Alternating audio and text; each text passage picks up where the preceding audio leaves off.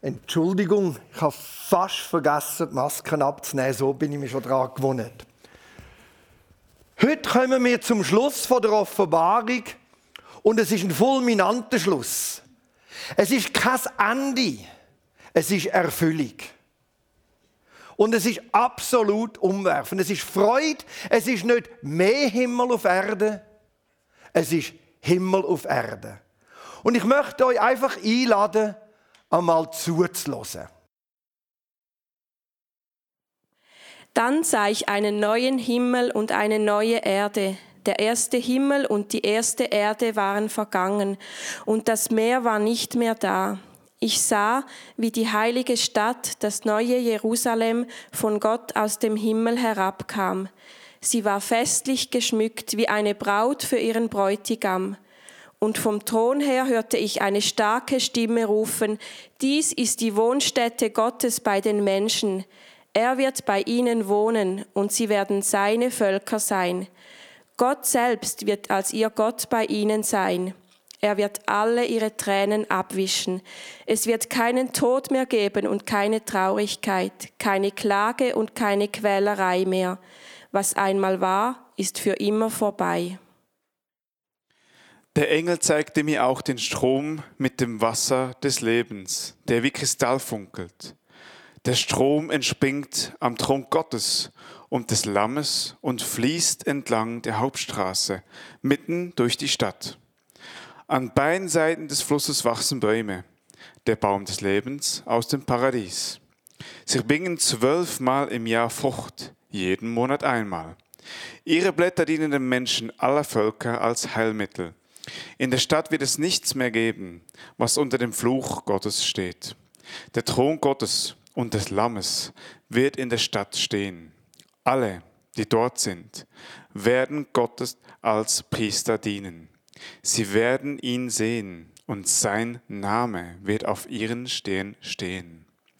Es wird keine Nacht mehr geben und sie brauchen weder Lampen noch Sonnenlicht. Gott, der Herr, wird über ihn leuchten und sie werden in aller Ewigkeit als Könige herrschen. Der Geist und die Braut antworten, komm. Wer dies hört, soll sagen, komm. Wer durstig ist, soll kommen und wer von dem Wasser des Lebens trinken will, wird es geschenkt bekommen. Da wird uns in einer unglaublich schönen Bildsprache Erfüllung beschrieben.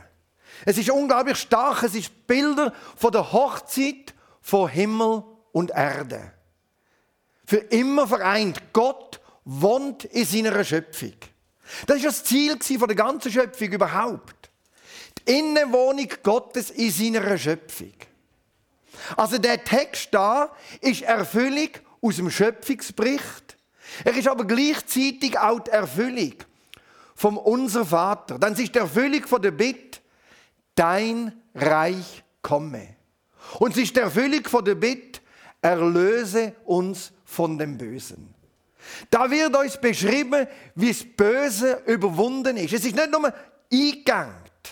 Es ist überwunden. Es ist die endgültige Gegenwart Gottes bei uns Menschen. Der Text greift ja drei Bilder aus aus der, Schöpf aus der Schöpfungsgeschichte, die vorkommen. Das Meer, die Wüste und die Dunkelheit. In der Antike sind die drei Bilder im Begriff von der Chaosmacht, vom Leben zerstörenden, das, wo Leben verunmöglicht hat, wo kaputt gemacht hat. Das Meer ist nicht Ausflugsziel und Ferienparadies sondern unnütz und gefährlich. Man hat das Wasser nicht können brauchen, man hat es nicht trinken, man hat es nicht können brauchen zum Bewässern und es ist gefährlich. Die Wüste, eine große Bedrohung fürs Leben. Nicht irgendein Abenteuertrip, sondern die stetige Gefahr, dass es zu wenig hat fürs Vieh und für einen selber. Im Begriff vom Tod. Dunkelheit, ein Ort von der Gefahr, ein Ort vom Tod. Die tote Welt ist als eine dunkle Welt beschrieben. Und in der Schöpfung wird uns beschrieben, wie Gott das eingedämmt hat. Er hat trennt. Er hat das Wasser vom Land trennt, damit Lebensraum hat können entstehen. Er hat das Licht von der Dunkelheit trennt, damit Leben kann entstehen. Und er hat die Wüste überwunden und hat aus der Wüste einen Strom fließen, damit Leben kann entstehen. Und das Böse und der Tod ist eingegrenzt worden, in seine Schranken gewiesen worden. Und jetzt die Offenbarung. Die malt uns ein Bild, was keine Dunkelheit mehr gibt, was keine Wüste mehr gibt, was kein Meer mehr wird geben. Das Böse ist nicht nur eingegangen, das Böse ist nicht nur in seine Grenzen verwiesen, es ist überwunden. Es gibt es nicht mehr. Also keine Panik für die, die denken, oh, hast du dann dort 24 Stunden Lichttherapie und kannst die Augen nicht mehr zumachen, weil, alles nur noch, äh, weil es dich nur noch blendet. Keine Panik. Es ist ein Bild, dass das Böse nicht mehr existiert. Es gibt es nicht mehr. Es ist ein unglaublich starkes Bild. Es ist so ein überwältigendes Bild. Es gibt keinen Tod, keine Quälerei, kein Leid und nichts mehr. Auch die Wüste ist überwunden, wenn der Fluss entspringt in der Stadt. Und Stadt ist früher der Inbegriff von Kultur, von Sicherheit, von Leben. Im Gegensatz eben zur Wüste, wo Bedrohung war. Es gibt es nicht mehr. Unsere Hoffnung ist weder eine Vertröstung aufs Jenseits, noch ist eine völlige Überbetonung vom Diesseits, sondern es ist das Zusammenkommen von Himmel und Erde. Es ist die Hoffnung auf eine neue, auf eine neue Weltordnung. Es ist die Herrschaft Gottes zumindest in dieser Schöpfung hinein. Das ist viel umfassender, das ist viel größer als unsere banalen Träume von Selbstverwirklichung und von Ferien am Meer. Es ist viel größer, es ist viel umfassender, es ist viel stärker. Es ist viel revolutionärer. Es ist sogar viel revolutionärer als die marxistisch-kommunistische Vorstellung von einer klassenlosen Gesellschaft. Es übersteigt es. Wir haben gelesen, es werden alle Könige sein. Es werden alle Priester sein. In dem Sinn ist es nicht eine klassenlose Gesellschaft. Es ist eine Gesellschaft, wo alle erste Klasse sind. Keiner mehr muss den anderen klein machen, um selber noch bisschen grösser zu sein. Keiner muss mit der anderen abdrucken, um selber bisschen stärker zu erscheinen. Weder im Großen, im Weltpolitischen, noch im Kleinen, in der Familie oder in den Arbeitsplätzen oder in der Nachbarschaft. Das hört auf. Ich muss niemals mehr klein machen und ich werde nicht mehr klein gemacht, weil Gott alle groß macht. Das ist viel revolutionärer als alles, was wir uns vorstellen können. Das übersteigt alles. Es gibt nichts Größeres. Und es ist eine Vision, wo uns alles geschenkt wird, was wir zum Leben brauchen. Auch das geht weit über den Marxismus darüber aus. Es ist Gottes Vision von der freien Marktwirtschaft. Wer Durst hat, soll kommen und gratis trinken. Das ist freie Marktwirtschaft à la Gott. Komm und trink. Nimm. Ich schenke das. Das übersteigt alles. Gott gibt gern. Gott gibt bedingungslos. Und es kommt keiner zu kurz.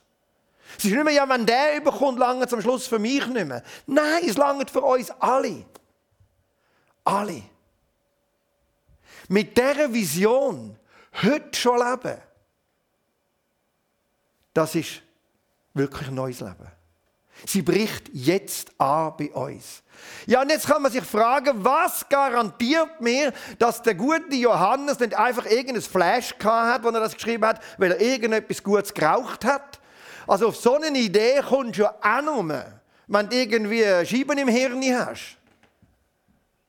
Was gibt mir Garantie für das? Es gibt fast keinen besseren Moment, um über den Text zu reden, als heute am Palmsonntag. Karwoche gibt uns Garantie dafür. Das Lamm, das sich hat schlachten und wo am Schluss triumphiert an Ostern. Ostern ist Garantie, dass der Johannes keine Scheibe hat. An Ostern hat Gott den Tod überwunden. Der Gott vom Leben triumphiert über den Tod. Das feiern wir. Und das werden wir dann mit Worship auch besingen. Ihr könnt auf einen Führer kommen. Das ist unsere ganze Hoffnung. Darum jubeln wir dem Gott zu. Ostern ist der Triumph vom Leben über den Tod. Entgegen allem, was wir sehen, ist das Leben von Gott stärker. Und es ist nicht irgendein Zweckoptimismus, weil es ist eine Karwoche. Ohne Karfreitag gibt es kein Ostern. Es ist ein geschlachtetes Lamm, das aufersteht. Das zieht der Johannes durch bis ins letzte Kapitel.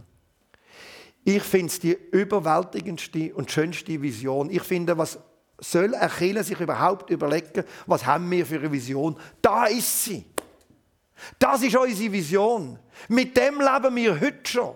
Jetzt, der Moment. Es fängt an, in unser Leben hineinbrechen. Und es wird vollendet. Und Ostern ist Garantie.